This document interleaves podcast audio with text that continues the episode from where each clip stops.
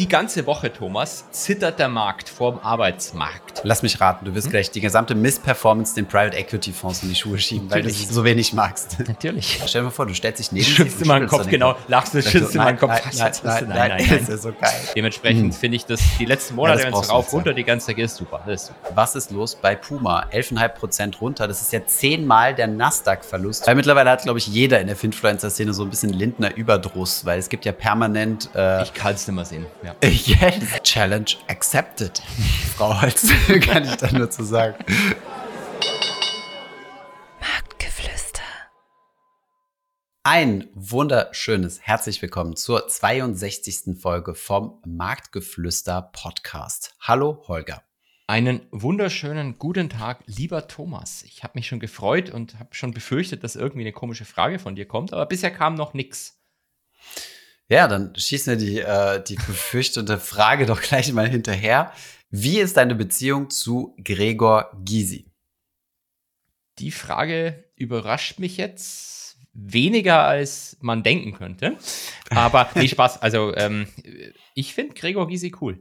Ich finde ihn wirklich okay. cool. Das meine ich jetzt ausnahmsweise ohne Sarkasmus. Ich weiß, so in der Finfluencer-Szene muss man ja eigentlich so ein Bild von Christian Lindner über dem Schlafzimmer haben, wie er sich anguckt. genau. Aber ähm, Gregor Gysi war bei uns mal hier an der Hochschule zu Gast. Wir haben hier so, ein, so eine Veranstaltung, nennt sich Tag der Finanzen. Da kommen immer bekannte Menschen, wie zum Beispiel äh, Dirk Müller. Also ohne Scheiß, der war auch mal da. Ähm, aber Gregor Gysi war auch da. Nein, habe ich nicht. Gregor Gysi war auch da und ist danach noch, da sind wir noch im kleinen Kreis, ich glaube, es waren so acht oder zehn Leute insgesamt zum Abendessen gegangen in so ein schönes, kleines, uriges Weinlokal. Und mhm. der hat lustige Geschichten erzählt. Also erstmal, dass er überhaupt auf den Tag der Finanzen kommt und dann auch noch, ich finde den super. Ich glaube, das hast du sogar im Podcast schon mal erzählt. Jedenfalls Hab mit der, äh, ich weiß es nicht, aber die kommt mir auf einmal bekannt vor. Aber vielleicht hast du es mir auch nur mal erzählt. Man weiß es nicht. Und äh, da, äh, es gibt zwei, drei richtig geile YouTube-Videos von ihm. Nämlich ähm, im einen wurde mal von irgendeinem Reporter gefragt, äh, Herr Gysi, wie würden Sie Ihre eigene Person jemandem beschreiben, der blind ist? Und okay. Gysi hat dann irgendwie gesagt, groß, muskulös, langes blondes Haar. okay, das ist echt gut. Ich finde den wirklich geil. Ja, nee, das stimmt, der hat echt gute Stories. Adler ist übrigens auch, weil Mitgründer ist auch großer Fan von, ja? von Gysi. Ja, ja, ich finde das, äh, find das, äh, das hat schon Hand und Fuß, er macht auch gute Reden und so. Ähm, vielleicht aber, wenn ich eine ganz kleine Klammer einschieben darf, damit, nur damit wir es nicht vergessen, das ist jetzt ein Aufruf an deine äh, Studenten, äh, das nächste Mal, wenn Dirk Müller zu, zu Gast ist, dann hätte ich gerne ein Foto mit dir und Dirk Müller drauf, damit wir das bitte als Podcast-Cover benutzen können. Klammer zu. Ähm, das, dieses Foto hätte ich doch dann sehr gerne. Aber zurück zu Gregor Gysi. Okay, sehr spannend. Ähm, er ist vielleicht einfach nur in der falschen Partei. Also, dass er auf den Finance-Tag geht, ist ja, ist ja schon mal eine spannende Sache. Ich weiß ja, dass er viele Vorträge hält und sich auch dafür bezahlen lässt, was ja schon gar nicht so linken-typisch ist, weil das wird ja mal gerne angeprangert. Also, ich, ich glaube nicht, dass wir ihm was gezahlt haben, ehrlich gesagt. Ach so, okay. Ähm, das ist ein, äh, das ist ein bin mir, doch, ich bin mir eigentlich hundertprozentig sicher, dass wir nichts gezahlt haben. Ich glaube auch nicht, dass er danach gefragt hat. Das ist eine Ho Veranstaltung von der Hochschule für die Öffentlichkeit. Da gab es auch keinen Eintritt und nichts. Also ich glaube, hm. der ist da einfach gekommen, weil vielleicht, weil wir cool sind, aber vielleicht wollte er auch einfach mal äh, nach Nürtingen. Wer weiß. Ja. Naja, interessant. Bei der Linken ist ja sowieso jetzt Action angesagt. Ich finde es ziemlich funny, dass, äh, dass die Linke ja jetzt, ähm, glaube ich, gespalten wird, oder? Also äh, Sarah Wagenknecht wird auch ihre eigene Partei machen da weißt du jetzt mehr als ich. Ich weiß nur, dass es diese, diese dieses Gerücht gibt. Und es gibt, glaube ich, auch so Umfragen, würden sie eine Wagenknecht-Partei wählen, aber dass das jetzt in trockenen Tüchern ist, wäre mir jetzt Tücher habe ich nicht neu. gesagt. Ich finde es so deswegen halt ganz lustig, weil, ähm, weil sie ist ja mit äh, Oskar Lafontaine zusammen, der dieselbe Misere der SPD schon angetan hat und, und, und die Linke quasi aus der SPD rausge, rausgebrochen sozusagen und damit die SPD ja schon ganz schön geschwächt hat.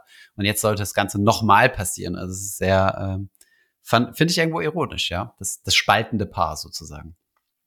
Sind die noch zusammen? Ich weiß es auch nicht. Ich bin wirklich komplett blank, was. Ich habe sie vor ein paar Jahren zusammen ähm, gesehen. In, in, Saarbrücken auf dem Weihnachtsmarkt gesehen. Ach, cool, echt? Ja, da, ja, ja. da musst du, bist du hingegangen, hast ein Foto gemacht? Nein, nein. Da musst du, doch, musst du doch hingehen und ein Foto machen. Das ist so, stell dir vor, du hättest so ein Foto. Ich habe es im Nachhinein echt bereut. Ja, wirklich. Ja, mit Oskar Lafontaine und Sarah und Wagenknecht. Sarah Wagenknecht, großartig. Ja. Nee, die sind da ganz entspannt über den zentralen Marktplatz in Saarbrücken gelaufen. Also ich meine, er ist ja äh, Saarländer und wohnt ja, ja dort. Ja, genau.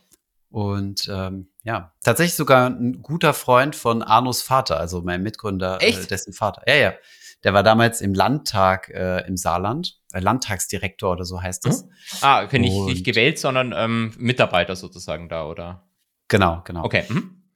Und äh, der war dann ganz close äh, mit, mit Lafontaine. Äh, irgendwann, wenn unsere beiden Ersatzmenschen mal ausfallen, Markus und Jan, dann äh, kann, können wir mal Arno vorschicken, dann soll er solche Stories erzählen. Da kommen die Politiker-Stories diesmal nicht von Markus. Da, da bin ich begeistert, weil ich meine, der Markus, der kann ja hauptsächlich so ähm, CDU-Stories auspacken. Ja. Oder, nee, Spaß. Also, ich die können demnächst auch interessant werden. Also die, die Richtung, die die CDU einschlägt, finde ich, finde ich sehr spannend. Bevor es weitergeht, ein kurzer Hinweis auf den Sponsor dieser Folge und das ist freundlicherweise der Broker Scalable Capital. Bei Scalable, wenn ihr euch dort jetzt neu registriert, bekommt ihr für die nächsten sechs Monate Prime oder Prime Plus gratis. Das gilt vom 5. Oktober bis zum 5. November und ist vor allem für diejenigen interessant, die gerne mit der Trading Flatrate aktiv handeln möchten. Wenn ihr euch außerdem noch die attraktiven Zinsen sichern möchtet, dann solltet ihr euch für Prime Plus entscheiden. Alle Teilnahmebedingungen findest du unter scalable.capital. Findest du auch nochmal unten in den Show Notes oder in der Videobeschreibung verlinkt.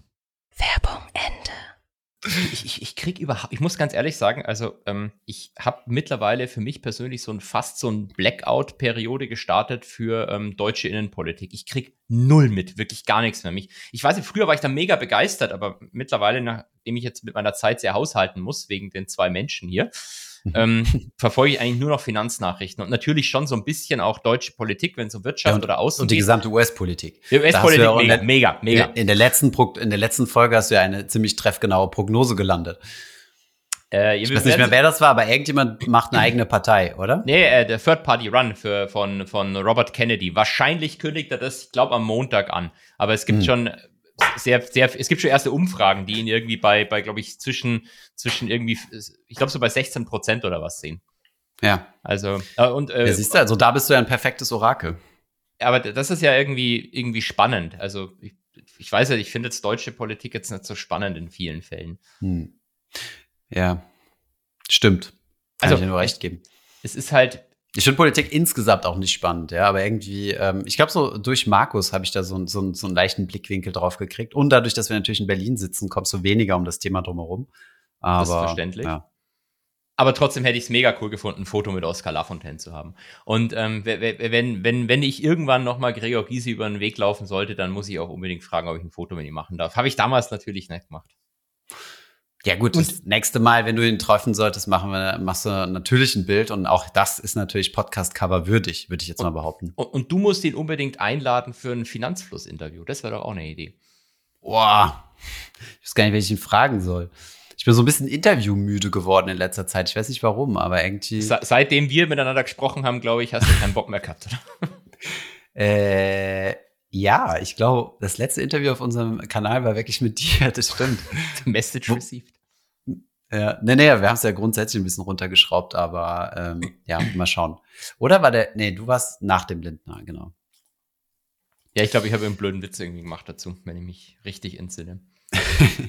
so gehört sich das. Aber mittlerweile hat, glaube ich, jeder in der Finfluencer-Szene so ein bisschen Lindner Überdruss, weil es gibt ja permanent. Äh, ich kann es nicht mehr sehen, ja. ja, das ist echt. Also, Lindner hat echt erfolgreich geschafft, den kompletten Finfluencer-Stream und, und äh, zu kapern. Und jeder hat, jeder hat Interviews mit ihm. Ich verstehe es ja, ich fand es ja auch schon cool tatsächlich. Also erstens mal bei ihm zu Gast zu sein und dann ein Interview mit ihm geführt zu haben. Aber aus User-Perspektive verstehe ich jetzt, äh, wie nervig das ist weil äh, der hat ja jetzt wirklich jeden zweiten Monat hat der Finfluencer-Treffen im Bundesfinanzministerium und da wird Content geballert ohne Ende. Also er ist, glaube ich, so der Head-Influencer von allen.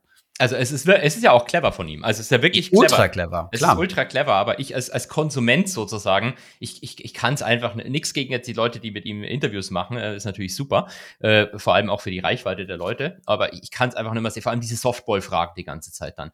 Also wenn, er einer mal fragen würde, Herr Lindner, warum hat denn der Kenfo, der die Aktienrente managen soll, die Rendite von der Homepage genommen? Können Sie das kurz erklären? Also wenigstens so ein bisschen, ein bisschen Fragen, die ihn ein bisschen ins Schludern bringen. Also Softball-Fragen wie, ich weiß gar nicht mehr, was da alles worden ist. Ja. Aber es sind halt so, so, so nette Sachen. Ich finde das, halt. aber ich finde das gut. Ich meine, jeder Finfluencer muss mal dahin, ist ja klar. Du holst ja quasi so den Authority-Stempel ab. Message received gegen den Goldgraf. Ja, wenn du willst, dann, äh, dann äh, leite ich das mal weiter und sage, hier, den könnt ihr zum nächsten Finfluencer-Treffen einladen. Und nachdem schon alle machen. da also gewesen also, sind, weißt du, einmal durchgepilgert, dann stehst du alleine mit Lindner da beim nächsten Finfluencer-Treffen. Hi, ich bin der Holger. wird nicht passieren und ähm, wenn ich Lindner wäre, würde ich es auch nicht machen. Wenn ich schon ankündige, dass ich ihm die eine oder andere gemeine Frage stelle, warum sollte er das tun? Das macht ja überhaupt keinen Sinn. Ja, aber ich weiß nicht, wie gut sein PR, also ob, ob er wirklich Leute hat, die dann halt wirklich allen Content konsumieren würden. Wundert wird's mich jetzt nicht, weil wir haben uns ja damals sehr kritisch gegen die Finanztransaktionssteuer geäußert äh, von Scholz. Und siehe da, Scholz ist auf deutlich kleineren YouTube-Kanälen als unseren äh, zu Gast gewesen, aber hat sich geweigert, aus zeitlichen Gründen, damals noch im Wahlkampf, ähm, oder als er noch Finanzminister war, äh, sich geweigert, äh, bei uns äh, ein Interview zu machen. Das fand ich ja. sehr, sehr schade, ja. Ja, es, es ist immer schade, aber ich, ich finde, man kann es den Leuten auch nicht vorwerfen. Also wenn du quasi weißt, du wirst da mit ungünstigen Sachen konfrontiert, ähm, hm. dann, dann machen es halt viele nicht. Und aus, aus individueller Sicht ist es halt nachvollziehbar. Für die politische Debatte ist es halt ein bisschen schade. Naja, ich meine, wenn du so eine Steuer ins Leben rufst, musst du sie ja wohl verteidigen können gegen so einen kleinen Finfluencer. Kleiner Oder? Influencer. Ja, also gegen halt, gegen einen Bürger oder sagen wir einen Bürger, einen steuerzahlenden Bürger. Du bist aber Franzose. Äh, ich bin auch Deutscher. Also ich habe auch einen deutschen Pass und ich zahle auch Steuern in Deutschland. Also. Wie kannst du den Macron? Scholz ist auch mein Kanzler, auch wenn ich äh, wahlweise natürlich immer zu Macron tendieren würde. Ich bin nämlich großer Macron-Fan, wie, wie wenigen Leuten entgehen dürfte. Ich wollte gerade vorschlagen, mach doch mit Macron ein Interview. Ja, gut, es wird natürlich, ja, warum nicht? Können wir mal anfragen, ja. Aber ich bin, ich glaube, da bin ich zu Fanboy für, weißt du? So, dem da kritische Fragen zu stellen, ist halt ein bisschen schwierig. Nein, keine Ahnung. Ich, ich habe eine. Er hat irgendwann mal gesagt, er sieht sich selber wie, wie Jupiter, glaube ich, der über Tagespolitik schwebt. Kannst du mal fragen, ob er einen Gottkomplex hat? ja gut, das gehört ja zu Frankreich dazu. Das ist ja quasi Bedingung, ja. Der Sonnenkönig. Genau, neben der zweiten Bedingung, dass man eine, eine Affäre hat, das gehört in Frankreich auch dazu. Diese Bedingung hat er noch nicht Die erfüllt. hat er aber nicht, genau. Also nee, die hat er nicht, genau. Das, das frustriert sehr wahrscheinlich. Er ist immer noch mit seiner Lehrerin verheiratet, oder? Genau, genau, ja. ja. Tja, siehst nee. du mal, man kann, man kann nicht komplett perfekt sein, ja? man kann nicht das französische Image komplett äh, erfüllen. Gut, wie sind wir jetzt? Wir sind jetzt ganz schön abgedriftet. Wir wollten, wir wollten, wir haben eigentlich nur über Gregor Gysi gesprochen und ich habe gesagt, dass es ein cooler Typ ist. Also aus ja. meiner Perspektive. So, und jetzt haben wir gleich die ersten bösen Kommentare. Wie könnt ihr hier die Linkspartei, die SED, bewerben? Machen wir ja aber mhm. nicht. Ich habe ja bloß gesagt, dass der Gysi cool ist. Weil ich ja. kann ja trennen zwischen dem, was man selber politisch glaubt und dem, was, was, was an Menschen sind. Ich glaube, Oskar Lafontaine hat sich immer mit Rainer Brüderle zum Wein äh, trinken früher getroffen. Echt? Ja. Geil. Ja, gut, mein Gott. Äh, also an sich sind Politiker ja auch super äh, close zueinander, ne? Also ich finde das, äh, das, das das verwechselt man so oft. Das ist ein bisschen wie im Rap. Im Rap ist es ja auch so, äh, dass man sich da gegenseitig battelt und Distracks gegeneinander macht, was aber nur für riesen ja. Aufmerksamkeit sorgt. Ne? Das sind auch viele, es gibt ja auch im, im, im Finanzvideobereich Leute, die da ganz gerne mal provokante Videos produzieren und sagen, Finanzus erzählt nur Scheiße. und ähm, in der Hoffnung halt, dass wir halt darauf eingehen, ein bekannter Hedgefondsmanager hat das zum Beispiel mal gemacht auf dem Thumbnail, ähm, äh, in der Hoffnung, dass, ähm, dass wir halt drauf eingehen und dann gibt es ja noch mal richtig Reichweite. Ich oh, bam, bam. Entschuldigung. Was, bitte, ja? Erzähl du jetzt mal weiter. Die Arbeitsmarktdaten sind gerade gekommen. Punkt. Ähm, äh, das war, ich war vorbei. Ähm, ich, welcher bekannte Hedgefondsmanager? Es spielt keine Rolle. Also ich kann mir nicht vorstellen, es gibt in Deutschland keinen bekannten Hedgefondsmanager. Es gibt Leute, die halt früher mal einen, einen Hedgefonds gehabt haben und da vielleicht auch ganz cool waren, aber ähm, naja, egal. Dann sagen wir Ex. Dann sagen wir Ex. Echt, muss ich das Video mal raussuchen, gar kenne ich gar nicht. ähm, ich, ich wollte irgendwie gerade noch. Äh, ja, es gibt in den USA gibt es ja sogar so ein tolles Bild von Ivanka Trump mit Jared Kushner und dem Sohn von ähm, Frau Pelosi, wie sie irgendwie zusammen beim Party machen sind. Und das Bild ist irgendwie zwei Jahre alt oder so oder drei Jahre alt. Und also, das ist deswegen problematisch, weil sie von unterschiedlichen Parteien sind? Ja, weil, weil die Oder? Pelosi und die Pelosi war ja damals die, die das Manuskript von der State of the Union Adresse von Trump vor äh, zerrissen mhm. hat, als man eigentlich applaudiert. Und also die hassen sich ja schon auf, auf, auf, auf den Tod und die, das politische In Klima den Medien vielleicht. Ja, da, da würde ich sogar unterstellen, dass die sie wahrscheinlich auch so hassen. Mhm. Aber da, dass dann die Kinder irgendwie zusammen Party waren, das fand ich wieder cool.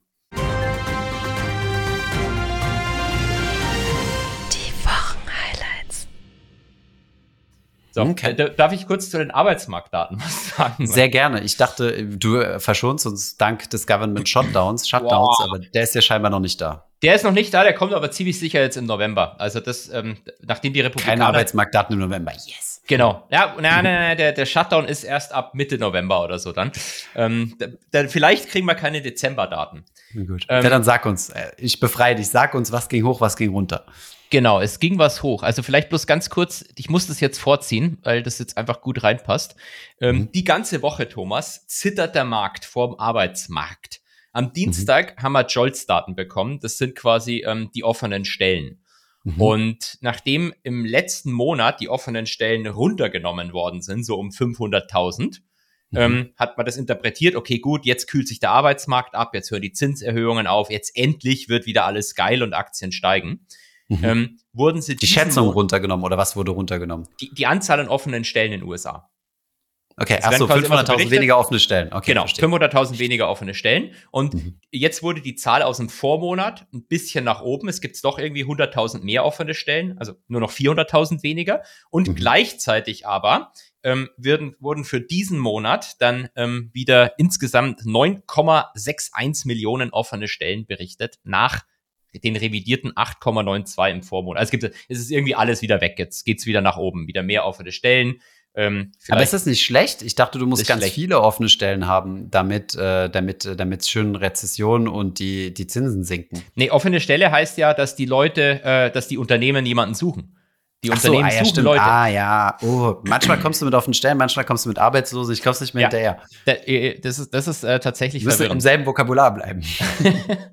Jedenfalls ist dann direkt am Dienstag der Nasdaq um 1,8 Prozent abgekackt ähm, nach diesen extrem guten Scholz-Daten. Dann kamen am Mittwoch aber die ADP-Arbeitsmarktdaten, also wie viele neue Stellen geschaffen wurden, wie viele mhm. neue Leute einen Job hatten. Und erwartet wurden 160.000, es kamen aber nur 89.000. Bam! Scheiß Arbeitsmarkt. Okay. es werden weniger Stellen schaff, geschaffen als erwartet, ist doch hier mhm. Rezession, alles scheiße.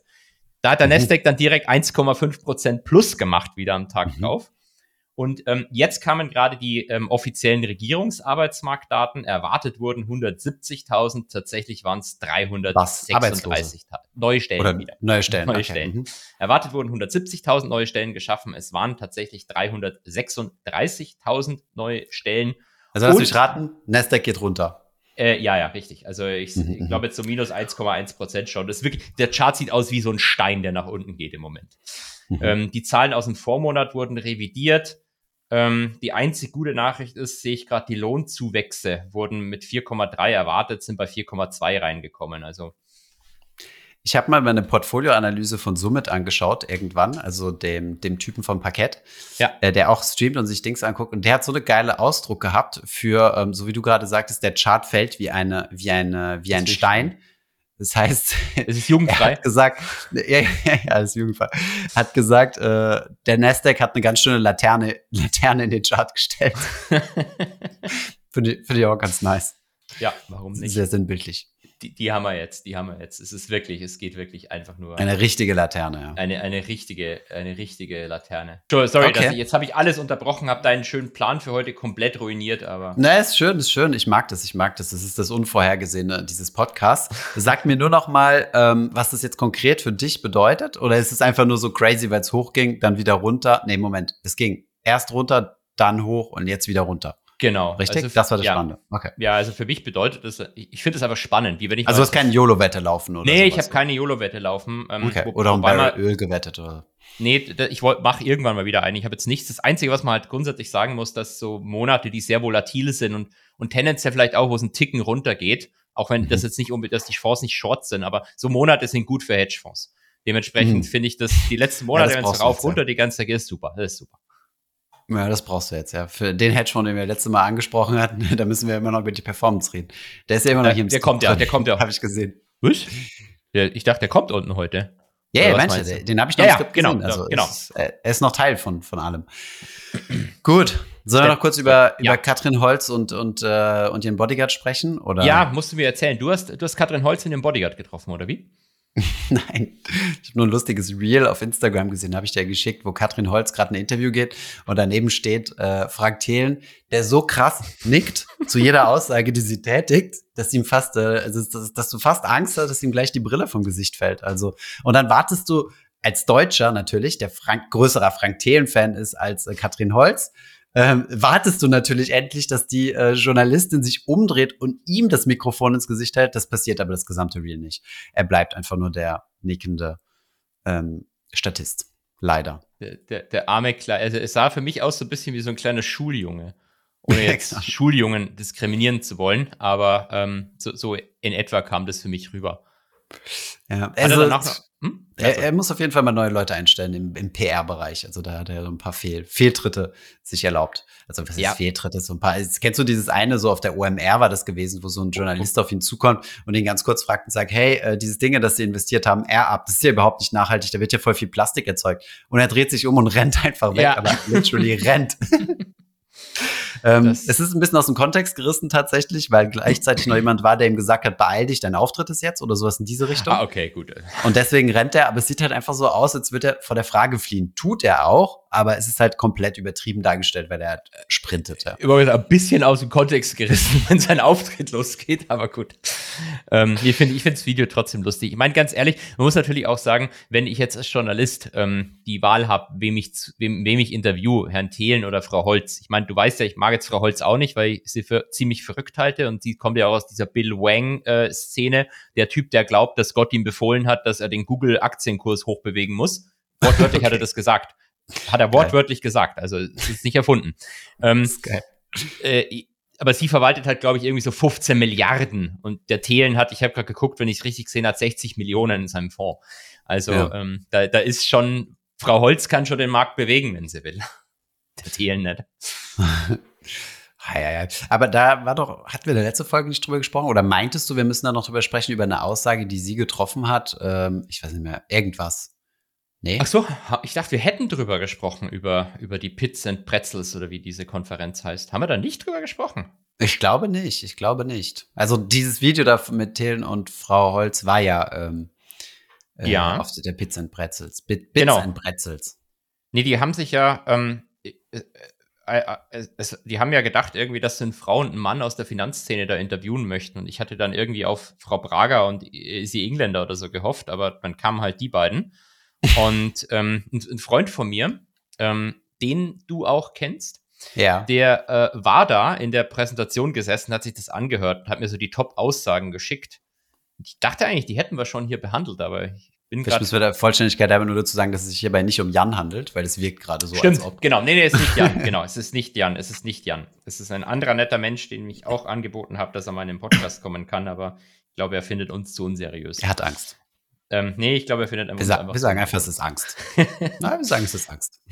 ähm, nee, ähm, ich, ich finde es jetzt gerade spontan nicht. Aber er hat, hat mir, glaube ich, so die Hauptaussagen geschickt. Und eine der Hauptaussagen, genau, eine der Hauptaussagen war, dass Katrin Holz gesagt hat, wenn sie mit ihrem ähm, ETF, ihrem aktiv gemanagten ETF, wenn sie da erfolgreich hat, erfolgreich ist, dann können die Leute mit passivem Investieren einpacken. Das wird das Ende des passiven Investierens sein. Kannst du dazu bitte Stellung nehmen? Challenge accepted, Frau Holz, kann ich da nur zu sagen. Was, was soll ich dazu sagen? Also, wo ist die Argumentation? Also. Keine Ahnung, dass halt alle dann nur noch ihren vorkaufen, weil der halt so erfolgreich ist. Ich weiß es nicht. Ja, ja, aber das hat ja schon mal, also war ja schon mal so. Ich meine, interessanterweise, ihr Fonds war ja super erfolgreich, ist ja super gut gelaufen. Also 2021 war es ja so das Ding. Wer da kein Katrin Holz, ARC ETF und, äh, und Bitcoin und Dogecoin im Portfolio hatte, war ja selbst dran schuld. Ähm, ist halt nur danach ging es halt auch überproportional stark runter, weil Heavy Tech. Und der Fonds ist ja auch so, der ist ja sogar Opfer seines Erfolgs, weil sie hat ja so eine große Tesla-Position, dass sie die quasi gar nicht mehr bewegen kann, weil wenn sie äh, quasi Tesla, wobei bei Tesla geht's glaube ich noch, aber sie hat ja viele Beteiligungen an deutlich kleineren Tech-Firmen auch, wo sie halt so viele Aktien hält, dass sie die gar nicht einfach wie ein normaler Fondsmanager einfach verkaufen kann oder so, sondern den Markt damit so stark bewegen würde, dass sie quasi eingeloggt ist in dieser in dieser Position, ja. Aber das ist ja ähm, tatsächlich ihr Trade auch. Also die, die, sie hat ja, behaupte ich jetzt einfach mal, ähm, vor allem auch dadurch mit profitiert, weil sie halt äh, so super illiquiden Scheiß gekauft hat, den sie selber damit auch hochpusht. Aber wie mhm. du sagst, du kommst halt nicht mehr raus aus den Positionen. Ja. Genau, äh, Tesla ist die Haupt, die größte Position sehe ich gerade immer noch. Ähm, du kommst nicht mehr raus und und das Problem ist ja, dadurch, dass es ja ein ETF ist, ja, wenn, ähm, wenn also super viele Leute diesen ETF verkaufen, müsstest du ja quasi über, also gibst du ja quasi die Anteile an Market Maker zurück, der quasi die ETF-Anteile wieder in seine Bestandteile auflöst und dann ja auch entsprechend Aktien verkaufen muss. Ne? Und das heißt, es würde, also wenn viele Leute diesen ETF verkaufen, kann das dafür sorgen, dass die enthaltenen Aktien halt komplett abstürzen, ja. Ich meine, das ist bei normalen Fonds auch so, aber bei normalen Fonds kann sie halt, vielleicht kann sie direkt genau. steuern, was sie verkauft. Das ist in dem Fall nicht möglich, genau. Ähm, aber sie verkauft, glaube ich, sogar Tesla weiterhin, will ich mir eingelesen zu haben vor ein paar Tagen. Hm. Aber halt kleine Position. Ich meine, hat es immer noch mit 11 Prozent, wenn ich es richtig sehe, ist er immer noch damit drin. Und sonst halt in, gut, die großen Positionen, die kennt man halt. Roku, ich weiß nicht, was das ist, aber ich habe das schon mal irgendwo hey, von so einem Influencer gesehen. Roku. Ah, kenn ich. Coinbase hast du vielleicht schon mal gehört. Ja. Zoom, das ist das Geilste, gell? Zoom Video ist äh, 8% hat sie da, ist, ist, äh, von 8% von ihrem Portfolio ist Zoom. Genau. Genau, was Krass, lustig müssen ist. wir mal gucken. Warte mal, wir müssen nachher mal gucken, Zoom, äh, die, die Shareholder-Aufteilung von Zoom. Also wie viel Anteil an der Firma hat sie? Aber kennst du das Meme? Also es ist kein Meme, es ist echt. Da hat sie auf CNBC oder Bloomberg ein Interview gegeben über Zoom und dann ist äh, bei ihr aufgepoppt, weil sie keine Lizenz von Zoom hat. Ehrlich? Das ja, ja. war bei Frank Thelen war das auch so gewesen. Ehrlich? Also ich kenne die Story nur von Frank Thelen. Also dass er, äh, genau, dass, dass bei ihm ein Interview abgebrochen wurde, weil er keine, keine Paid Zoom-Lizenz hat. Du, sie sind ja auch Investoren, sie sind ja keine Kunden, also. Das ist natürlich irgendwann was anderes. Irgendwann muss man mal die Kirche im Dorf lassen, ja. Okay, ich finde jetzt die Aktionärsaufteilung gerade nicht. Ähm, kann ich nachher mal recherchieren, wenn du mir was über den Markt erzählst. Ich weiß gar nicht, ob ich so viel noch zu erzählen habe. Hier, das wollte ich noch ähm, beiwerfen. Äh, wir haben ja über ähm, äh, Bison gerantet. Genau. Und ja. äh, ich hatte damals gesagt, ich habe dem schon zugestimmt, ohne es genau gelesen zu haben. Anscheinend haben sie bei mir nicht die richtigen AGBs angezeigt, weil ich habe es jetzt nochmal bekommen mit einer E-Mail. Hallo, wir haben nochmal bitte zustimmen. Äh, wir hatten das beim letzten Mal vergessen. Ich finde das lustig. Ich lese mal vor. Ich stimme ausdrücklich zu und weise Blocknox damit an. Ich glaube, das ist einfach der Custodian oder so dahinter, keine Ahnung. Ähm, ja, genau, das ist der, der die Bitcoin verwahrt. Ja für mich in Verwahrung genommene Kryptowährungen zum Staking zu nutzen und die daraus erzielten Rewards zu verwenden. Ich weise gezielt, ich, ich erlaube es nicht nur, dass sie es machen, ich wünsche sogar, dass sie es tun und das Geld behalten. Das fand ich ziemlich lustig. Hm. Ich habe einfach Ach so, okay, so, so habe ich es gar nicht, so habe ich gar nicht gelesen. Also ich habe es so gelesen, dass du die jetzt doch kriegst. Das heißt, dass die aus ihrem Fehler gelernt haben und äh, aber scheinbar hat es nicht genug für genug Aufschrei gesorgt, ja. Ja, oder ja, keine Ahnung. Ich habe es auf jeden Fall einfach weggeklickt. mal schauen. Also ich, ich approve das jetzt mal nicht und schau, was passiert. Okay, äh, ich habe in der Zwischenzeit mal recherchiert, wie viel ARC äh, Investment äh, Management an Zoom hält. Und es ist gar nicht so viel tatsächlich. Also sie sind auf Position 1, 2, 3, 4, 5, 6, 7, 8, 9 der Top 10 Shareholder mit 1,3 Prozent. Valuation 230 Millionen. Müssten Millionen sein, genau. Größter Shareholder, lustigerweise, ist Vanguard, Vanguard mit 8,5. Ja.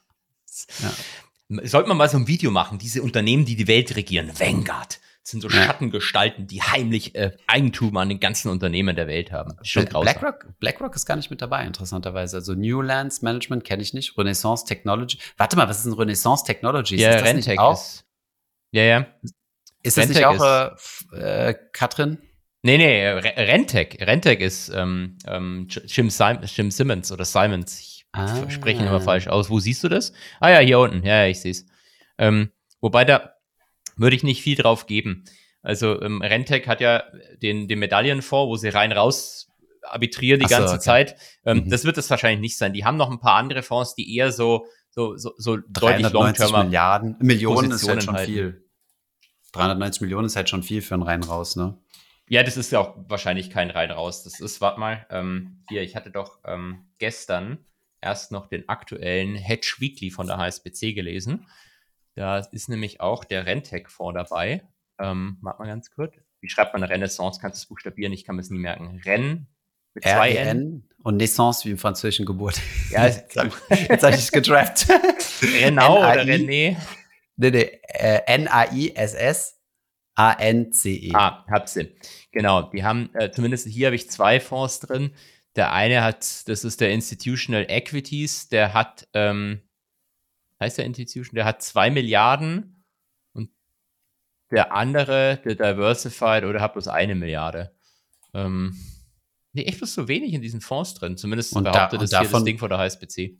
Ja, davon bist du dann, also dann wäre ja äh, Zoom ein ziemlich dicker Brocken, ne? Weil hier steht ja Valuation 390 Millionen. Die zwei Prozent des, äh, des, äh, des Gesamt-Equities, die die halten.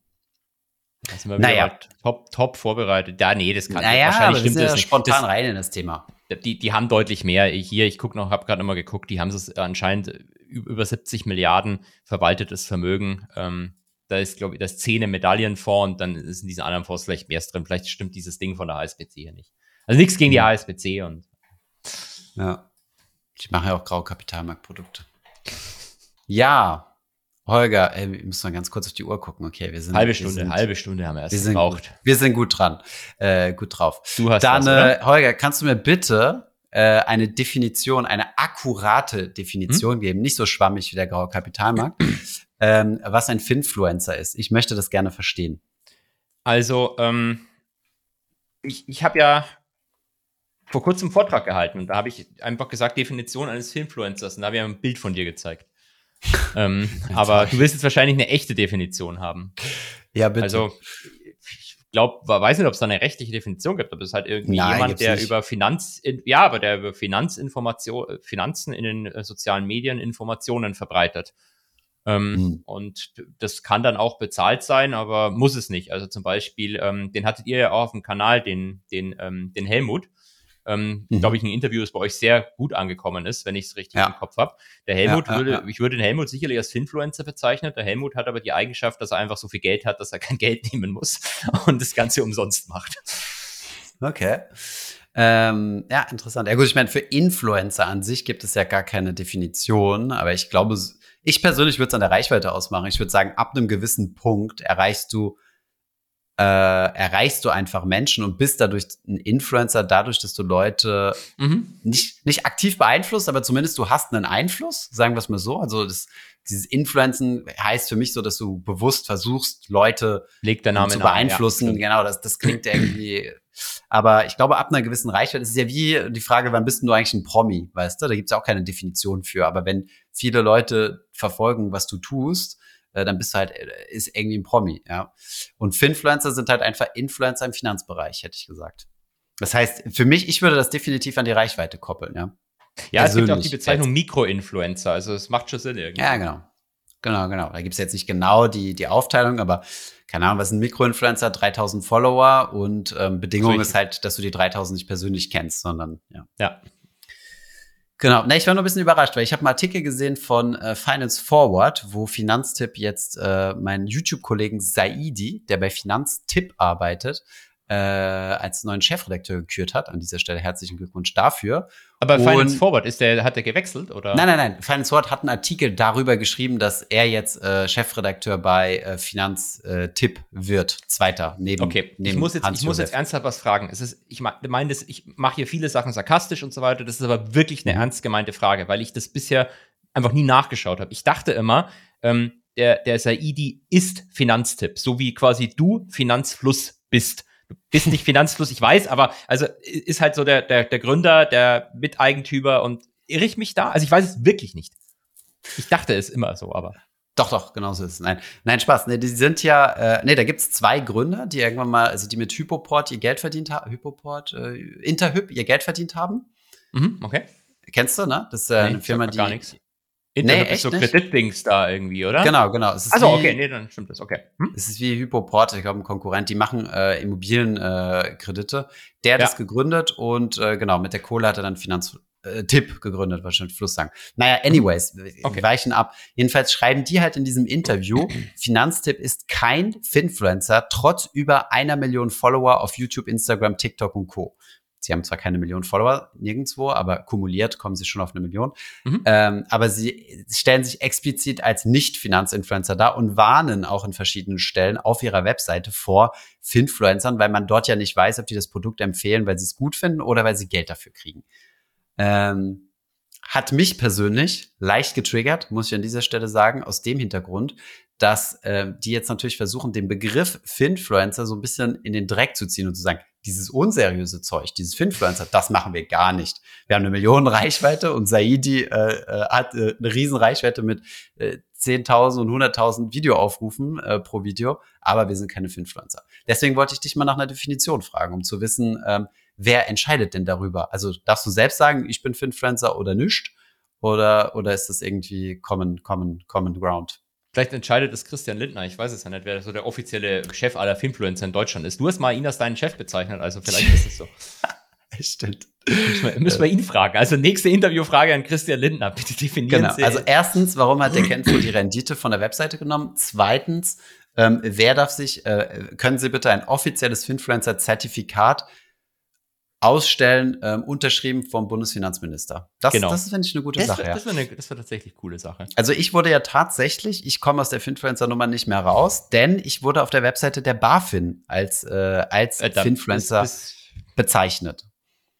Genau, also hier äh, Sabine Reimer, Referentin im Verbraucherschutz, diskutiert mit Thomas Kehl, Finfluencer und Co-Gründer der Finanzplattform Finanzfluss, unter anderem über die Chancen und Risiken von Anlagetipps und Finanzinformationen aus den sozialen Medien. Ähm, genau, wir packen den Link in die Show Notes. Das war dieser der BaFin-Podcast, über den ich mal gesprochen habe. Weil ich wollte die Definition eines Finfluencers haben, habe dann natürlich an der obersten Stelle geschaut, der BaFin, und bin dann auf mich selbst zurückverwiesen worden. Von daher äh, war deine Slide zu Finfluencern vielleicht gar nicht so verkehrt. Aber ich meine, das ist ja eigentlich nichts anderes, ähm, wenn, wenn, die sagen, wir sind keine Finfluencer, ist halt wie wenn ein Politiker sagt, ich bin ja eigentlich gar kein Politiker, ich bin Mann des Volkes. Ja, genau. Also ist halt, ist halt ein Marketing-Gag. Also. Ja, übel. Also irgendeine PR-Agentur hat denen gesagt, komm, ihr müsst euch jetzt irgendwie differenzieren. Und äh, wie können wir das jetzt machen? Ah, irgendjemand hat mal gewarnt vor so Krypto-Influencer, komm, wir ziehen jetzt bewusst diesen Begriff in den Dreck, um uns dann davon abzuheben und zu sagen, wir sind's. Ähm, so ein bisschen wie, äh, ich finde das im Versicherungsgame so geil. Es sind aber die, du hast so ein bisschen so die Hackordnung. Die schlimmsten sind die Exklusivvertreter. Auf die wird rumgehackt von den Strukturvertrieblern. Die Strukturvertriebler Echt? sagen nämlich, ja, ich habe ganz viele Produkte im Angebot. Ich verkaufe nicht nur Allianz oder sowas. Auf denen wiederum hacken dann die Makler rum und die Makler sagen ja, diese Strukturvertriebler, die sind ganz schlimm, weil die haben ja nur ein eingeschränktes Produktportfolio. Und äh, wir Makler, wir können ja natürlich alles machen. Und über den Maklern stehen dann nochmal die Honorarberater, die sagen, pfui, ihr kriegt, äh, ihr kriegt eine Provision. Das ist ganz, äh, ganz un un unanständig, ja. Da, da stelle ich mir jetzt gerade dieses Meme vor. Ich weiß nicht, kennst du das Exxon-Meme, das seit zwei Jahren rumgeht, wo dieser Typ nee. von, da gibt es auch diese Filmreihe mit Vampiren und Werwölfen. Ähm, mhm. Also ich denke mal an Underworld, aber es gibt noch eine andere, die das auch so ist. Und da gibt es irgendwie einen so Typen, da steht dann der Vampir, glaube ich, oben so alt, altertümlich gekleidet auf so einer Tribüne und schaut so runter zum Pöbel und das wird dann immer benutzt. Honorarberater kannst drüber schreiben und drunter schreibst ah. dann Makler. Ja, sehr gut, sehr gut. Ja, ich habe tatsächlich vor kurzem mit einem äh, mit einem befreundeten Honorarberater von, also einem Freund von Young gesprochen, der selbst Honorarberater ist und der mich mal aufgeklärt hat, dass es eigentlich Honorarberatung so in Deutschland gar nicht gibt. Also ähm, die meisten sind nämlich Makler, haben auch eine Maklerlizenz und es ist äh, rechtlich gar nicht so so einfach, weil eigentlich darfst du als Makler auch nur beraten mit einer Absicht, mit einer Verkaufsabsicht. Also du musst wirklich die Absicht haben, äh, ein Produkt abzuschließen oder so. Irgendwie sowas. Ist ein bisschen kompliziert. Vielleicht können wir den ja irgendwann mal befragen zu diesem Thema. Das wäre zum Beispiel ein Interview, was wir vielleicht mal führen könnten auf, auf Finanzfluss. Da, da kriegen wir jetzt eh wieder 100 Millionen Zuschriften, sehe ich schon, wenn, wenn wir mit Definitiv. solchen Definitionen anfangen. Ja, hoffe ich, hoffe ich, dass wir die Zuschriften kriegen, weil für mich ist das ein absolut undurchsichtiges Ding. Und ich war ja selbst auf äh, Stufe 2 äh, in der Hackordnung, die ich eben genannt habe, sprich im Strukturvertrieb. Du hast für Maschmeyer Strukturvertrieb gemacht, oder? Bist genau, du dann auch mit einem weißen Elefanten auf deinem Geburtstag eingeritten? Dafür hat die Kohle nicht gereicht. Aber hätte ich natürlich direkt gemacht. Also wer das nicht weiß, googelt mal Maschmeier und weißer Elefant. Großartig. Ehrlich? Ja, okay, ich kenne nur, ich kenn nur, das, ich kenn nur das Zitat von ihm. Ähm, äh, ähm, ich, man muss irgendwie Scheiße auf den Acker kippen, damit die Rosen nachher duften. Und das Verrückte ist, je brutaler die Scheiße stinkt, desto mehr duften die Rosen am Ende oder so. Ähm, das war im Endeffekt die Motivationssprüche, um geschlossene Fonds zu verkaufen. Aber manchmal müssen wir vorsichtig sein, nicht, dass wir hier wieder Legal Problems kriegen. Er ist dann nämlich sehr, sehr schnell. Echt? Aber dieses, ich, ich hätte ja, gesagt, ja. dem ist das egal, äh, weil der ist eigentlich, der ist doch so reich und hat so gute, so eine gute Außendarstellung mittlerweile. Ich mag den ja eigentlich. Also ich finde den Maschmeyer wirklich cool. Ehrlich? Das sage ich jetzt nicht, weil du sagst, wir kriegen Legal Problems. Ich sag's, weil ich den wirklich cool finde. Ähm, okay. Einfach, wenn, wenn also diese Höhle der Löwen, ich, ja. diese Sendung kennst du ja. Ich, ich mhm. weiß nicht, wer da aktuell dabei sitzt, deswegen bitte nicht hauen, aber halt so früher, wenn da halt so ein Thelen sitzt und so ein Maschmeier, weißt du, dann mhm. kommt jemand her und macht den Pitch, will irgendwie 200k haben. Und mhm. für den Thelen ist es halt schon Geld. Und der Maschmeier kann das halt so scheißegal sein. Es fällt ihm gar nicht auf, wenn es ihm irgendwie fehlt. Das fand ich immer irgendwie lustig. Ach ja, ist es so, ja. Ja, Maschmeyer hat ähm, signifikant mehr Geld als der andere Typ mit seinem komischen Fonds. oh, Shots feiert. Äh, okay, ich, also ich habe relativ wenig Sympathie, ähm, weil, ähm, naja, gut, ich meine, muss immer so ein bisschen die Legal-Historie vergleichen, also was da, was da für Finanzprodukte ver vermarktet wurden und so, aber gut. Ja. ja passiert, passiert, ja. Andere Zeiten. Andere Zeiten, genau, genau. Ähm, ja, aber letzt, was mich noch bis am meisten gestört hat in diesem Artikel ist, dass die Influencer immer falsch geschrieben haben. Die haben das mit ER am Ende geschrieben. Meiner Meinung nach stand hm. das mit A, um das einfach mal hier noch in den Raum gestellt zu haben. Z, Z-A. Ja. Statt C ja, äh, so. schreibst du mit Z Influencer. So, so schreibt man. So schreibst du. Schau mal Duden nach. Influencer schreibt man mit Z und A, ganz sicher. Also du musst dich übrigens jetzt entscheiden, ob du auf der dunklen Seite oder der nicht dunklen Seite der Macht stehst. Seite. Okay, okay, gut. Also du bist Fitfluencer. Also ich weiß nicht, aber ich bin immer Fan von der dunklen Seite. Also komm mir ja. bitte nicht mit dieser hellen Seite okay. und Jedi-Zeug und so. Nee, ich war immer schon Team Palpatine und ich werde auch weiter okay. da bleiben. Dann werde ich jetzt, äh, dann werde ich jetzt äh, später ähm, eine Mail schreiben an Finance Forward und werde ihnen sagen, dass sie dich interviewen sollen und äh, dann möchte ich von dir das exklusive Statement hören. Ich bin Finfluencer. Influencer, genau, richtig. Auf der dunklen Seite der Macht. Die Gräben öffnen sich. Okay, sehr gut. Dankeschön, Markt Holger, für übrigens deine weiter Definition. Ab, okay. Auf? Äh, minus 1,3 jetzt im Nasdaq. Statistisches Rauschen. Auf Basis von Arbeitsmarktzahlen.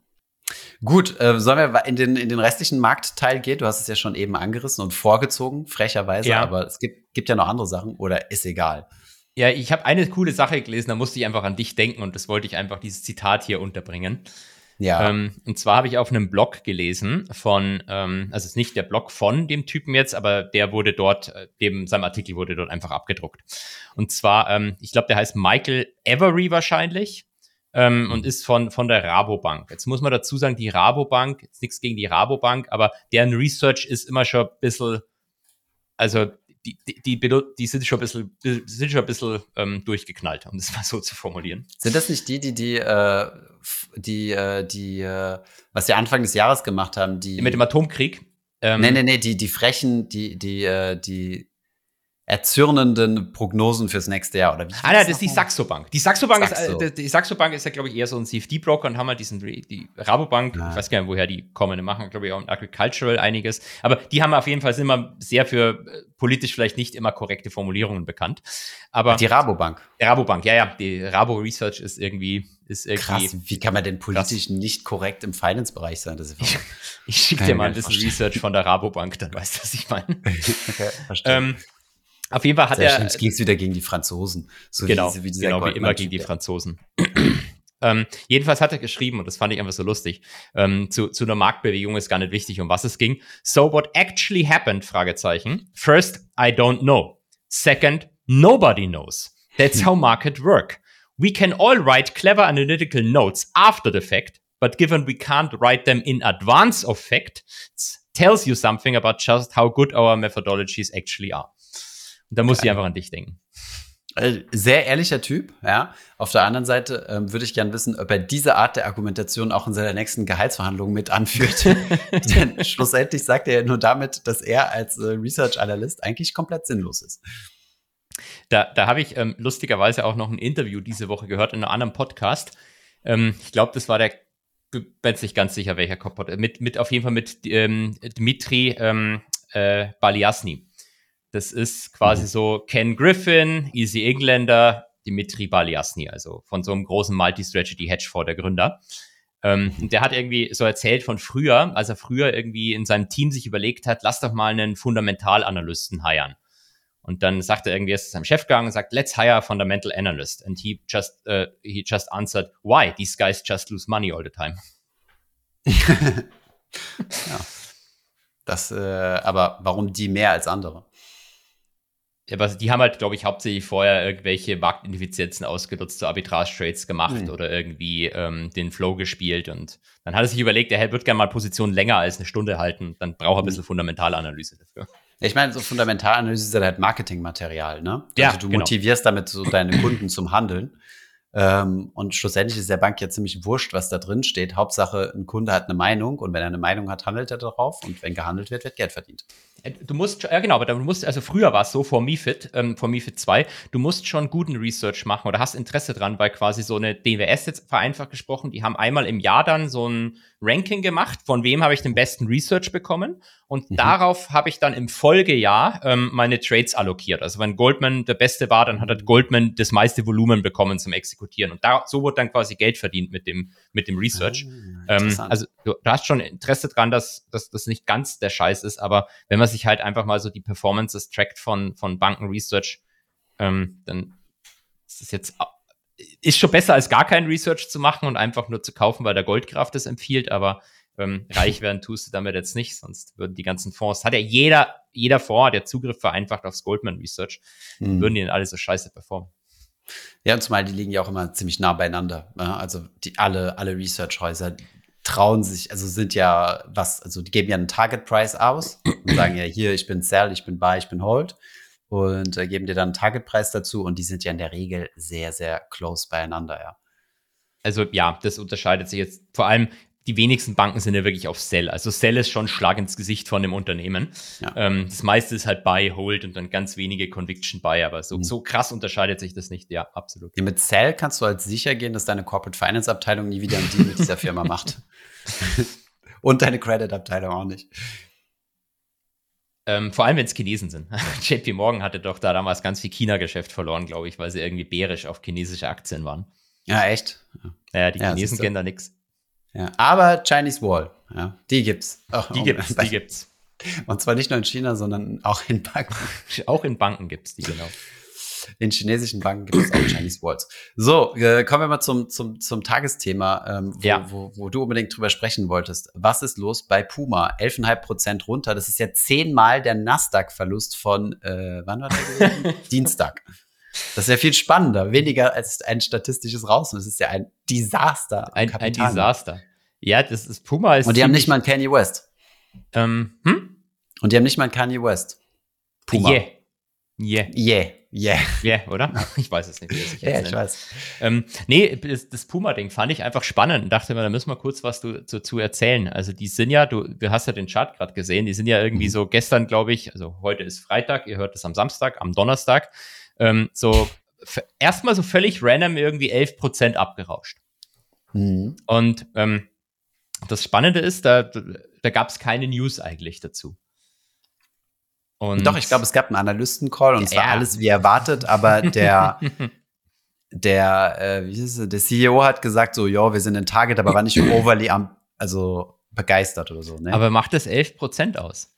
Nö. Also, ähm, das, wir hat, ich habe das selber nicht mitbekommen. Ich verfolge jetzt keine Einzelaktien so im Detail, aber ähm, jemand aus dem institutionellen Handel hatte mir quasi einfach nur äh, Puma geschickt und sagt, guck dir mal Puma an. Ähm, was da war, die, ähm, die hatten ähm, wohl gestern ihren ähm, sogenannten, ähm, wie nennt man das so schön? Also Mittwoch. Achso, ja, genau. Ja, Donnerstag wahrscheinlich, oder? Also, Was heißt heute? Heute ist Freitag. Ah ja, ah ja, true, true, okay. Gut. Also jetzt sind wir komplett verwirrt. Herzlich jetzt sind wir komplett verwirrt. Also in, in der, wir, wir reisen gerade die Zeit rückwärts. Okay, sorry. Also am Donnerstag äh, hatten sie etwas. Also genau, die, bei denen ist das folgende Problem. Und ähm, kannst du dich noch erinnern, wir haben ja immer schon gesagt, dass Unternehmen eigentlich so zu 70, 80 Prozent immer die Analystenschätzungen schlagen. Mhm. Wie geht das? Wie kann das sein, dass ein Unternehmen 80 Prozent, 80 Prozent der Unternehmen sind besser als die Bankenschätzungen? Wie geht das? weil sie die Guidance immer in der Regel zu, also niedriger ansetzen, sagen, oh, wir schaffen 100, aber insgeheim wissen sie, dass 120 schon realistisch ist. Aber du bist jetzt ein Unternehmen und siehst, die Banken haben alle viel zu hohe Schätzungen für deine Quartalszahlen, die bald kommen. Was machst du? Mhm. Hm, ich rufe mal meinen Analysten Buddy an und sage, Kollege, dein, genau. dein DCF-Modell ist kacke. Hau mal die Discount Rate hoch. Pre-Closing Call. Also kurz bevor die, sage ich mal, Blackout-Phase beginnt, vor den mhm. gewisse Tage vor den Unternehmenszahlen, darfst du halt mit keinem Analysten mehr sprechen. Macht mhm. halt der, der CFO oder der CEO oder sonst jemand mit den Bankanalysten so einen internen Call mhm. und sagt denen halt im Prinzip, wenn, durch die Blume, wenn sie zum Beispiel zu hoch sind. Mhm.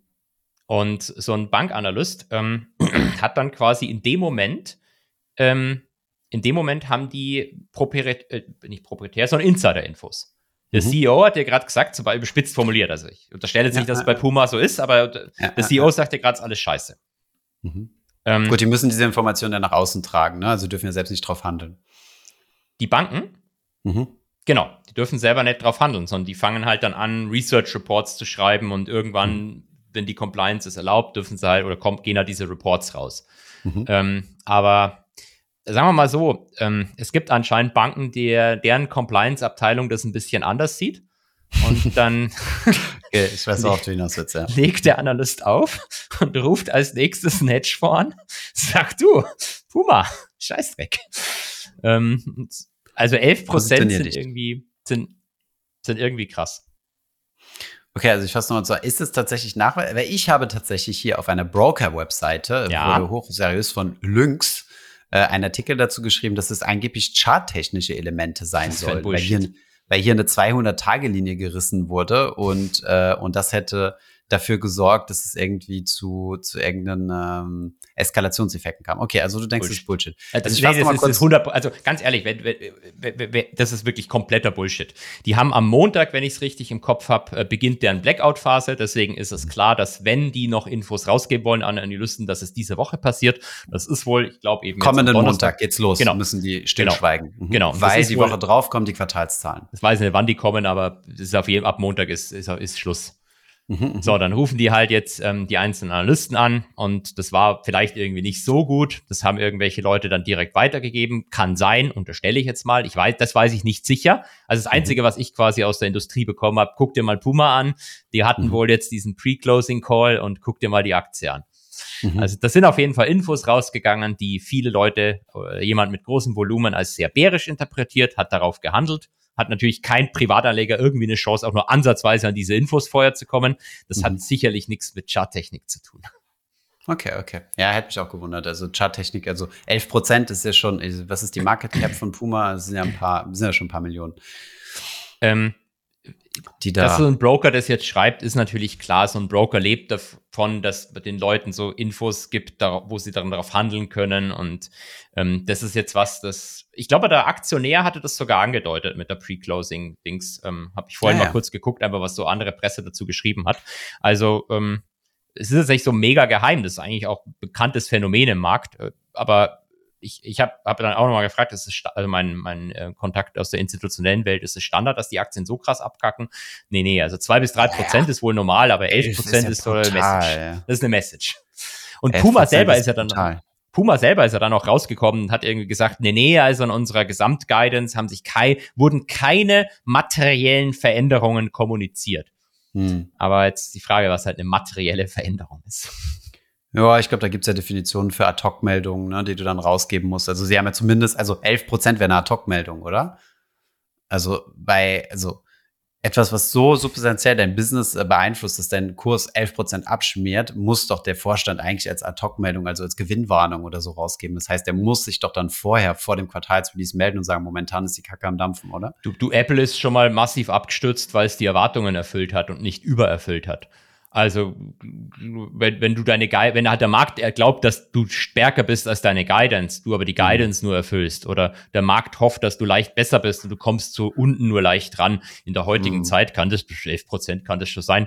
Ähm, und da, da bist du ja eigentlich nicht verpflichtet. Nur weil die, weil die ganzen anderen Deppen glauben, dass du besser abschließt als das, was du bisher kommuniziert hast, sind selber schuld. Ja, ähm, okay. ähm, aber ist, ich, ich bin gespannt, wenn, wenn Puma mit Also den, unwahrscheinlich, mit dass, äh, dass die zu den 80 Prozent gehören, die ihre Guidance, äh, Guidance schlagen. Ich habe übrigens parallel nachgeguckt, am 24. Oktober, also äh, okay. genau, Montag geht die Schweige, Blackout-Periode los. Und am 24. Oktober, also in eins, zweieinhalb Wochen fast, äh, gibt es die Quartalszahlen.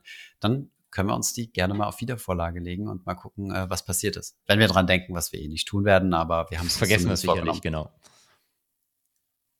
Genau. Ich war jetzt mal gerade am gucken, Market Cap habe ich jetzt gerade auf die Schnelle nicht gefunden. Muss Google gehen. Google ist immer gut bei sowas. Google Finanzen.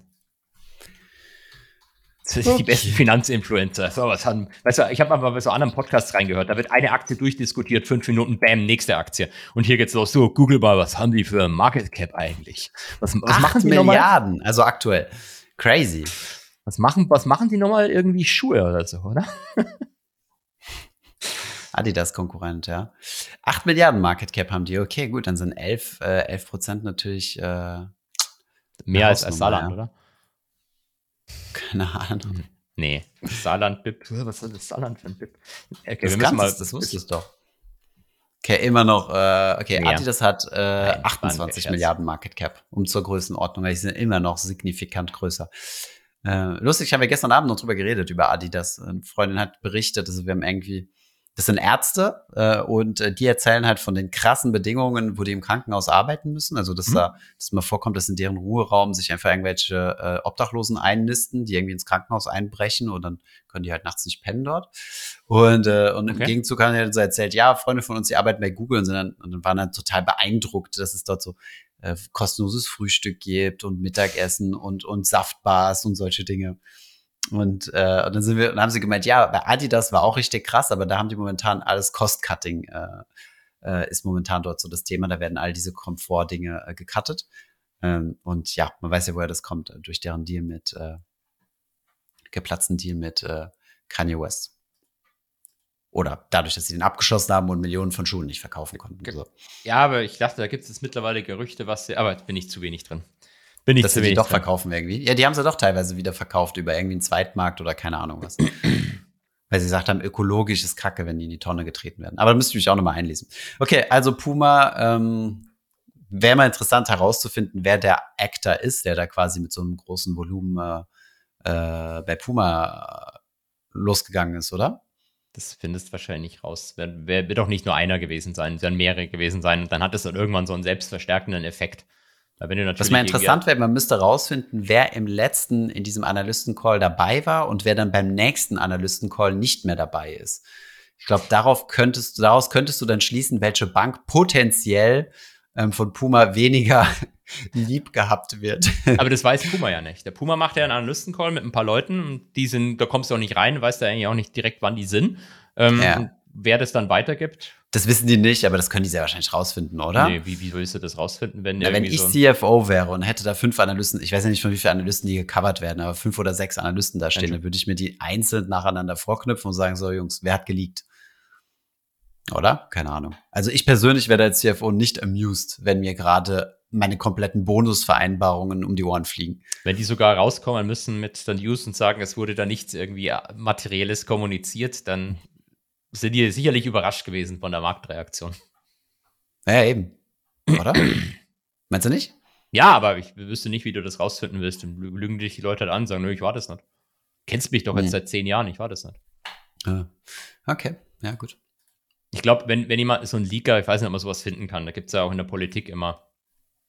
Ich fand es damals mit dieser Sitzung, wo der Laschet zum Kanzlerkandidaten gemacht worden ist, super, wo dann irgendwie dieser Bildreporter so auf Twitter eigentlich in Echtzeit mitbekommen hat, wer was wann sagt. Inwiefern, achso, hat da jemand. Äh ja, hat halt irgendjemand die ganze Zeit alles ins Handy getippt oder so. Da haben es auch nicht raus, weil es war, glaube ich, so eine Online-Sitzung, da ist es noch schlimmer. Mm. Ähm, naja, klar. What the Finance? Was wollen wir noch Bitte. machen? Du musst fertig. mir noch erklären, warum du in einen Hedgefonds investierst, der so eine miserable äh, Performance hat. Das hat mir noch offen wir haben noch offen gehabt den ähm, äh, Rothschild Investment Rothschild Trust. Investment Trust, genau. Der nicht mehr Rothschild genannt werden darf, also nur genau, RET. Nur noch RET. Aber wir dürfen ihn ja so nennen. Nur noch RET. Ähm, ja, das ist ja bei mir, es ist ja kein, kein materielles Investment. Ähm, also ich würde da jetzt nicht ohne dass ich die Aktie schlecht finde. Ich würde da jetzt nicht materielles Vermögen reinstecken. So, so ein halbes Puma drin, ne? So höchstens. genau. Es ist im, im, Rahmen von einem, von einem kleinen Sparplan, den ich öffentlich so ein bisschen tracke. Ähm, also Hedgefonds ist vielleicht auch ein bisschen falsch. Also das ist ja quasi so eine Art börsengehandeltes Family Office. Ich weiß nicht, was mhm. hat man letzt, hat man letztes Mal schon über deren Allokation gesprochen? Äh, nee, haben wir noch nicht. Also nicht im Detail. Wir haben gesagt, es gibt eine Allokation, aber ich war erstmal beeindruckt durch die, durch die Performance und durch die Investmentstrategie, die sich nicht durch eine Benchmark einengen lässt. Ja, aber das ist ja an sich richtig. Das müsste doch eigentlich feiern, wenn jemand sagt, er lässt sich nicht durch eine Benchmark ein einengen. Weil jemand, der sich von einer Benchmark einengen lässt, ist halt eigentlich im Wesentlichen die Benchmark und kauft die dann mhm. halt nach. Ähm, gut, dann feiere ich das. aber ja, die, die, die Performance ist halt seit Inception sehr, sehr gut gewesen, die letzten Jahre nicht. Und ähm, das hat verschiedene Gründe. Also ich weiß nicht, ähm, man kann quasi auf deren Factsheet eigentlich schön nachschauen. Die sind relativ transparent mit ihrer mit ihrer Asset-Allokation. Das finde ich eigentlich mhm. immer ganz gut. Und dann siehst du halt, die haben irgendwie 28 Prozent in Private Equity Fonds investiert. Mhm. Ähm, die sind eigentlich so die wichtigste Allokation, kann man gleich noch was dazu sagen. Dann haben sie irgendwie 26 Prozent in, in Aktienfonds. Lass mich raten, du wirst hm? gleich die, den gesamten, den gesamten äh, Mist, die gesamte Missperformance den Private Equity Fonds in die Schuhe schieben, weil du sie so, sehr, so wenig magst. Natürlich. Dann okay, 22 Prozent in Absolute Return und Credit, also Hedgefonds. Absolute Return ja. ist, sagt man immer zu Hedgefonds, wenn man nicht Hedgefonds sagen will, dann sagt man Absolute Return. Das hört sich weniger ja, böse an. Ähm, dann haben sie noch 12 Prozent in direkt äh, quotierten Private Investments, also nicht in quotierten, sorry, aber in direkten Private Investments. Also Ach so, okay, direkt also in private Firmen investiert. Genau, sie haben direkt investiert und gehen nicht über einen Fonds. Nicht über einen Private Equity Fonds. Mhm. Genau. Ähm, und noch ein bisschen in, ähm, in gehatchte, quotierte Equity äh, Fonds, also ein Hedgefonds, der aber auf täglicher Basis zum Beispiel quotiert. Ähm, ja, aber 26 Prozent sind äh, börsengelistete Unternehmen, ne? Ja, genau. Quoted Equities. Äh, mhm. Warte mal, äh, nee, nee, 26 äh, Prozent börsengelistete Unternehmen und dann aber mhm. auch noch äh, quotierte Hedgefonds 9 Prozent. Das ist. Ah, okay. Äh, mhm. Ja, aber ähm, die, die Asset-Allokation ist halt schon sehr nah an der von, von, so, von Yale zum Beispiel dran. Mhm. Also ein Großteil in privaten Märkten und ein anderer Großteil in, in Hedgefonds oder dergleichen. Mhm. Ähm, und du kannst ja auch deren, deren Fonds angucken, in die die investiert sind. Das sind halt schon durchaus bekannte Namen. Also die haben zum Beispiel im Hedgefonds-Bereich sind die bei, bei Kexton investiert. Da kommst du, glaube ich, gar nicht mehr rein heutzutage. Ähm, ist aber nur eine kleine, ne, sind alles kleinere Allokationen, die haben nirgendwo irgendwie jetzt signifikante Assets drin, sondern sind eigentlich wirklich sehr gut gestreut. Ähm, das, das Hauptproblem ist halt, glaube ich, warum die, ähm, warum die äh, die letzten zehn Jahre äh, underperformed haben. Ist erstens, die letzten zehn Jahre den MSCI World out zu performen, ist halt schon sehr schwer. Also musste halt, ja, musste halt eigentlich nur, schaffst du, hast du eigentlich nur geschafft, sage ich mal, wenn du halt wirklich so ein Medaillen bist oder so ein, so ein Millennium oder sonst was. Ähm, mhm. Oder wenn du halt einfach Tech warst, wenn du halt, mhm. der Nasdaq hat halt den outperformed. Ähm, und das zweite Problem ist, deren, ähm, deren starke PI-Allokation, weil ein Großteil von deren PI-Fonds, wenn man quasi in den Geschäftsbericht reinschaut und da auf Seite 8 scrollt, ähm, ein Großteil von, von deren äh, Private Equity Fonds ist halt, ist halt growth-lastig. Also ist halt, ist halt Venture Capital, ähm, also sie nennen es Early Stage und Growth Equity, aber ähm, das ist halt genau das, was. Aber das, hätte ja, das müsste ja eigentlich das sein, was, äh, was in den letzten in fünf bis zehn Jahren hätte gut ziehen müssen. Ne? Also gerade die letzten Jahre hat sich natürlich alles, was äh, Venture Capital, Growth und so weiter auf den Bauch gepackt. Aber davor waren das ja die absoluten Zugpferde. Ja, würde ich jetzt gar nicht mal so sagen. Also es gibt schon Nein. sehr, sehr viele Venture Capital Fonds, die deutlich schlechter als der Markt performt haben. Mhm. Ähm, die reporten halt immer nur den IRR. Ähm, mhm. Das ist quasi der, wie heißt das, interner Zinsfuß oder so auf Deutsch. Ja. Mhm. Das ist nicht äh, die Performance von einem Fonds, aber damit werben sie halt. Und jetzt dieses mhm. Private Equity für Privatanleger, weil jetzt Social Media mittlerweile vollgeschissen wird. Das ist nochmal ein guter Punkt. Das kannst du nochmal, kannst du mal erklären, warum. Macht, äh, sag mal gerne. Also IRA, der interne Zinsfuß, das ist ja das, was man sich eigentlich anguckt. Also statt dass du sagst, ich habe in ja. zehn Jahren habe ich 80 Prozent Performance gemacht, willst du ja wissen, wie viel du an, äh, um in der Finfluencer Sprache Zinseszinseffekt gemacht habe jedes Jahr. Und das ist ja der IRA, oder der interne Zinsfuß, IZF im Deutschen. Und äh, das ist ja eigentlich die richtige Performance-Maßzahl. Aber warum ist das beim Venture Capital Fonds misleading? Erkläre. Weil ähm, da ja, also wenn du ein MSCI World kaufst, bist du von Tag 1 an voll investiert mit 100% deines investierten Kapitals. Mhm. Wenn du einen Private Equity oder auch Venture Capital vorkaufst, bist du von Tag 1 nicht mit 100% investiert, sondern die sagen halt, ein größerer Teil des Geldes kannst du noch behalten. Wir melden uns, wenn wir es brauchen. Wenn wir halt die entsprechenden Investments haben, dann gibt es halt einen Capital Call. Und die Rendite berechnen sie aber nur auf den investierten Teil. Ja. Und damit hast du halt am Anfang, wenn du wenn du voll sofort deine 100 investieren würdest und die das Geld nehmen und erstmal rumliegen lassen, hättest du einen wahnsinnigen Cash-Drag auf dem Return, weil die halt dann zu 80 Prozent erstmal in Cash sind. Mhm. Ähm, ist jetzt weniger schlimm, wenn Zinsen steigen, aber wenn Zinsen unten waren, ist das halt äh, offensichtlich relevant.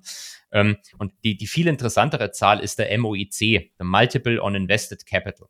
Also wenn euch irgendjemand empfiehlt, sagt hier Private Equity, Privatanleger machen 25% IRR, dann sagt ihr äh, fuck you. Und sagt mir doch mal, was ist denn der expected, also der erwartete Net MOIC, also dein Multiple on Invested Capital nach ähm, Abzug nach Abzug der ähm, nach Abzug der Kosten. Und dann kommst du halt drauf, so ein 20% IRR macht dann halt vielleicht auf 10 Jahre einen zweifachen Multiple.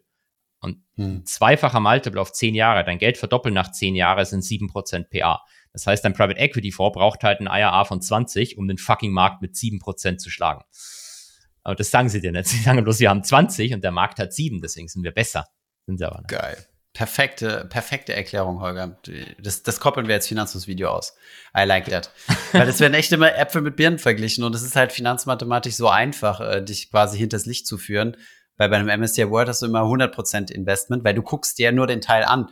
Vielleicht ist deine persönliche Rendite ja viel geringer, weil du Tonnen an Cash rumliegen hast auf deinem Tagesgeldkonto, auf deinem Girokonto oder sonst irgendwo, dann hast du nicht die 7% Rendite, die, die, äh, die, der, äh, die der Aktienmarkt per, äh, per Gesetz, per Grundgesetz macht, sondern äh, viel weniger. Aber man muss halt wirklich Äpfel mit Äpfel vergleichen. Ja, ja finde ich ja. gut.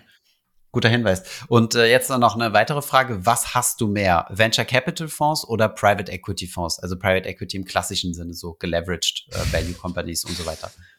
Also ich hasse ja gar nichts. okay. Ich, ich glaube bloß, dass beide, diese privaten Märkte, die haben halt den Vorteil, dass sie ihre eigenen Preise festlegen, weil du auf diese Sag ruhig den, den Fachbegriff. Äh, NAV, dass du den oder graue Kapitalmarkt. Der graue Kapitalmarkt, das ist eigentlich auch nicht wahrscheinlich, aber ähm, das ja, nur, spannend. wenn du direkt dein Startup-Investment machst. Du bist ein grauer Kapitalmarkt. Okay, okay. Ähm, nee, aber das Problem ist halt, dass die berichteten Werte wahrscheinlich nicht stimmen, weil du kannst nicht aussteigen aus dem Fonds, du kannst auch nicht nachkaufen und dann schicken sie halt mhm. halt quartalsweise, dass dein Investment ab ist, aber vielleicht ist es gar nicht ab. Und mhm. das ist übrigens der Grund, warum ich jetzt diesen Sparplan in RIT Capital auch gemacht habe. Ähm, das ist ein börsengehandelter Investment Trust. Das hat man schon häufiger. Die handeln wie Pershing damals von Bill Eckman. Mhm. Die handeln mit einem Discount. Und zwar handeln die im Moment mit einem 20-prozentigen Discount auf deren ähm, offiziell berichtete Net Asset Value. Hm, stimmt, das war im Factsheet, konnte man das auch ganz gut sehen, ja. Genau, das geben die ja netterweise an. Und der Markt, die Interpretation ist halt, der Markt glaubt den Bewertungen von deren Private Equity Fonds nicht. Hm. Ähm, das ist halt jetzt die Frage, übertreibt der Markt da oder übertreibt er nicht? Ähm, okay, deswegen und deswegen hast du dort investiert, weil du denkst, äh, dass sich dieses äh, Valuation Gap closen könnte. Also ich glaube, dass das Valuation Gap schon zu Teilen gerechtfertigt ist. Ähm, die Frage ist halt, ob es 20 Prozent sind. Ähm, hm. Kannst ja ausrechnen, was die an ähm, oder ihr Prozent, wie viel die runtermarken müssten ihre privaten Investments, damit der Gesamtfonds, der deutlich mehr hat als mhm. nur Private Equity, um 20 Prozent ja. runtergeht. Ähm, vielleicht okay, ist Recall, Private Equity sind 28 Prozent. Mhm. Genau, und dann haben sie Privatinvestments noch 40 Prozent, glaube ich, so kommen wir so drauf dann. Ja, ähm, ja. Ähm, ähm, ähm, ähm, aber nochmal, ich habe da nicht investiert im materiellen Umfang, sondern ich habe halt einen Sparplan angelegt mit ein paar anderen Sachen noch und diesen Sparplan, den track ich so ein bisschen auf Social Media und mhm. ähm, es ist, ist jetzt, genau. ich würde da jetzt nicht schlagartig einen signifikanten Anteil des Depots rein investieren. Sollte das Ding aber to the moon gehen, wird sich deine, deine Berichterstattung natürlich signifikant ich, wandeln da, und du genau. wirst natürlich dich als absolutes äh, Orakel dastehen lassen und äh, okay, wir verstehen. Das Orakel von, von Schwaben oder von Stuttgart das, das, das Orakel von äh, das Orakel vom Marktgeflüster. Ja, guck mal, uns hat nie einer einen einzigen Stein geworfen, äh, dass wir bei der Credit Suisse daneben lagen. Ich komme schon bewusst mit dir ins Boot. Ja, ich habe ja nicht gesagt, dass sie nicht pleite gehen, aber wieso daneben? Lagen? Haben wir doch genau vorausgesagt. Vor einem Jahr haben wir doch gesagt, genau das, was passieren wird. Und genau so ist es doch auch eingetreten. Ja, genau. Aber guck mal, ne, wir lagen ja falsch. Aber das Ding ist, äh, das, das, das juckt keinen. Aber wenn wir einmal richtig liegen werden, dann werden wir das ausschlachten. In oder? 75 verschiedenen Reels und Snippets auf Instagram packen und werden die nächsten ja. äh, Investment-Stars. Ich, äh, ich freue mich, freu mich jetzt schon, ja. Und dann machen wir Fotos mit äh, Katrin Holz. Steht dann aber nicht so da wie der äh, Herr Thiel neben mir. Doch, ich. Oder ich mache, du machst das Gegenteil. Stell dir mal vor, du stellst dich neben. Schützt in meinen Kopf, genau. Lachst du, schützt in meinen Kopf. Nein, nein, nein, nein, nein, Das ist ja so geil. das ist ja so geil. Gut, Gut. Holger, ich glaube, wir haben es gepackt. Ja, der Markt steigt auch schon wieder. Wir sind bloß noch 70 äh, Basispunkte im Minus und es geht schnurstracks nach oben. 0,7 Prozent. Krass. Na dann. Aber hast du eigentlich mal wieder einen YOLO-Trade für uns? Äh, ich habe schon in deiner Community gesehen, dass es äh, langsam wieder Ungeduld gibt. Ja, es, es kommt bald wieder mal einer. Ich habe schon ein paar, äh, die ich mal überlege. Ich habe aber noch nicht geguckt, ich, äh, dass es entsprechende Produkte drauf gibt. So, willst, ähm, du nicht, willst du nicht einen YOLO-Trade auf steigende, äh, auf steigende Puma-Kurse zum 24. Oktober, wenn die echten Kurse rauskommen? Also, wenn Puma bis dahin äh, sich komplett erholt hat, dann überlege ich es mir ernsthaft wirklich. Komplett erholt? Also, wenn die du halt ja jetzt reingehen, oder? Nee, ich will ja Short gehen, wenn dann. Ach, Short? Warum denn Short? Nee. Ja, weil ich würde eher Long gehen, kommt, weil du gehst ja davon. Markt schockiert hat. Ich gehe davon so. aus, dass irgendwas kommt, was scheiße ist, was den Markt schockiert hat und Echt? deswegen haben die jetzt schon für alle verkauft. Na, ich denke, dass es wieder eine typische Überbewegung ist, dass irgendjemand dachte, dass irgendwas gehört und auf einmal kriegen alle FOMO Scheiße. Ich habe die Information verpasst. Irgendwelche super smarten Leute am Kapitalmarkt haben gerade die wirklich äh, heiße Information. Ich habe es verpasst und deswegen muss ich jetzt per FOMO hinterher shorten oder mein Paket verkaufen. Und dann genau. kommt am Ende raus so drei äh, Prozent unter Erwartungen und dann schießt der Kurs wieder hoch. So elf Prozent war ja voll übertrieben. Aber deswegen sage ich ja, wenn der Kurs jetzt wieder hochschießt vor den Zahlen, dann überlege ich mal zu shorten vor den Zahlen. Wenn er wieder das alles ausgebügelt hat. Aber Thomas, äh, ich hatte es dir im Vorfeld angedeutet, die Viewer wissen das Du musst raus. Nicht, ich, muss, ich muss pünktlich den Podcast beenden, nämlich jetzt. Gut, dann Deswegen, haben wir jetzt drei Minuten, um einen Titel zu finden. Herzlichen Dank, Holger. Bis nächste Woche. Bis bald, Thomas. Ciao. Ciao.